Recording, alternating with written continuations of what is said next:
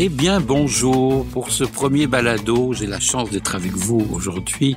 Écoutez, si vous ne connaissez pas, ben, vous allez apprendre tout de moi durant ces, ces semaines, j'espère ces années. Et mon nom est Philippe Mollet, tout d'abord. Et je dois vous dire que j'étais atteint de, d'une certaine maladie depuis 24 ans qui s'appelle la bigomanie. En clair, la maladie de Joël Le Bigot, avec qui je travaillais depuis 24 ans à Radio-Canada tous les samedis matins. C'est un deuil, mais en même temps, c'est une certaine satisfaction de pouvoir être moi-même avec vous, directement chez vous, peu importe où vous soyez, à travers le Québec, à travers le Canada et peut-être à travers le monde. Vous pourrez écouter ce balado qui, je l'espère, toutes les semaines sera vous enrichir un peu plus sur notre merveilleux monde de l'agroalimentaire. Ce qui veut dire restaurants, découvertes de petits producteurs, mes coups de cœur un peu partout, parce que des fois j'ai des coups de cœur un peu bizarres, mais enfin, vous apprécierez. Mes découvertes dans mon jardin, mon propre potager. Vous partagerez avec moi quelquefois durant l'été euh, mes joies ou mes peines, mais aussi euh, de vous faire partager ces plaisirs gourmands, de l'assiette jusqu'à la fourchette. Ça sera le titre de notre podcast désormais. Et toutes les semaines, je serai avec vous, donc pour vous entretenir de, de quelques découvertes, quelles qu'elles soient, euh, de littérature, de, de bons vins, de, je disais, de petits producteurs, mais aussi quelquefois de bons restaurants ou un coup de cœur que j'aurais attrapé à droite à gauche, et puis pourquoi pas de voyage. Alors voilà. Donc, on, la table est mise. Maintenant, on va commencer avec vous, si vous voulez bien, et je vais vous expliquer un peu cette semaine ma découverte, puisque nous sommes en été. Tant mieux, youpi tralala, j'ai horreur de l'hiver et je suis allé découvrir les petits marchés de région un peu partout. Là, j'ai commencé sur la rive sud, c'est-à-dire à, Saint-Lambert. Saint-Lambert, petite ville, euh, on va dire, euh, petite ville bourgeoise de la région sud du Grand Montréal, et où on a institué un marché fermier tous les jeudis de 15h à 19h. Marché fermier, ça veut dire que normalement, dans la tradition européenne, c'est les cultivateurs ou les fermiers qui le matin évidemment travailler dans les champs, donc récupérer leur, euh, leur récolte pour venir les vendre à la ville ou euh, dans les ruralités l'après-midi jusqu'à jusqu'au soir. Et ça s'est perpétué. Aujourd'hui, c'est plus tout à fait ça, mais en fait, bon, on a redéveloppé le côté des marchés fermiers. Pourquoi fermiers? Parce que ce sont de, des, des, des, circuits courts qui nous rapprochent un peu de tous ces, de tous ces gens qui nous font saliver. Et moi, je suis un adepte de tout ça, je dois vous le dire. Alors, Marché Saint-Lambert, très intéressant parce qu'il y a une trentaine de kiosques que l'on découvre avec des artisans. On va vous vendre de la caille, on va vous vendre des, différentes volailles comme le canard, mais on va vous vendre aussi euh, du bon pain, on va vous vendre des fromages fermiers, on va vous vendre bien sûr des légumes, on va vous vendre des plants aussi pour pouvoir planter, bien que là la saison soit déjà avancée, mais enfin on peut continuer des, des fleurs et ainsi de suite et ainsi de suite. Donc il y a un certain rapport entre le consommateur, c'est-à-dire moi, et le producteur, et ça c'est fondamental. Donc on parle de circuits courts. Tout au long de nos découvertes, vous apercevrez que les circuits courts, c'est ce qui est fondamental pour bien manger et pour avoir une alimentation de qualité. Moi, je prône pour ça.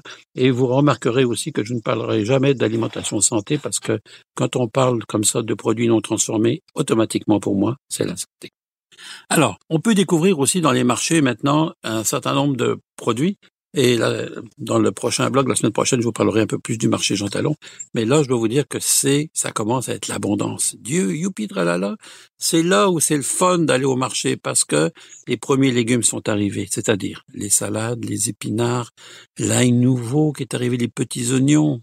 Ça, c'est quelque chose de fabuleux. Faites donc une bonne salade avec un peu d'ail, un peu d'ail qui, qui, qui, qui n'est pas fort, qui, puisqu'il est nouveau, donc il est encore frais.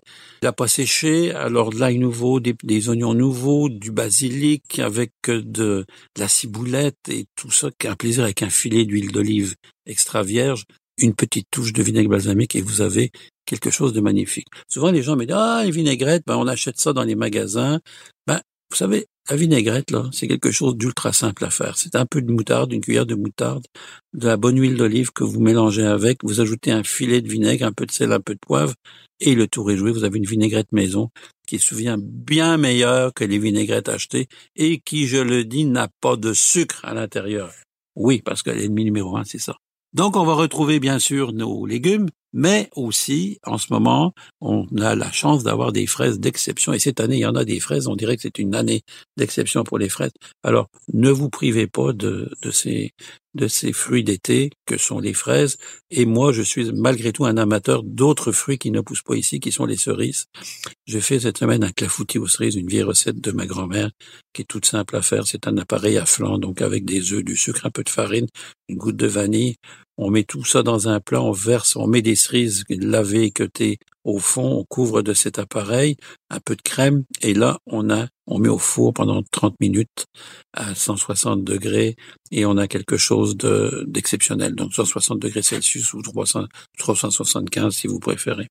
Donc, c'est ça, notre début. Et puis, euh, je voulais aussi vous parler d'une découverte, euh, puisqu'il y a, quand on parle de, de découverte à travers ce balado, on parle de coup de cœur, mais il y a aussi, puisque c'est l'été, rosé. Je vais vous parler du rosé parce que souvent les gens ont pensé, et moi le premier, que les rosés c'était des vins de piscine, des vins de soif. Ce qui était le cas à une certaine époque, quand il faisait chaud.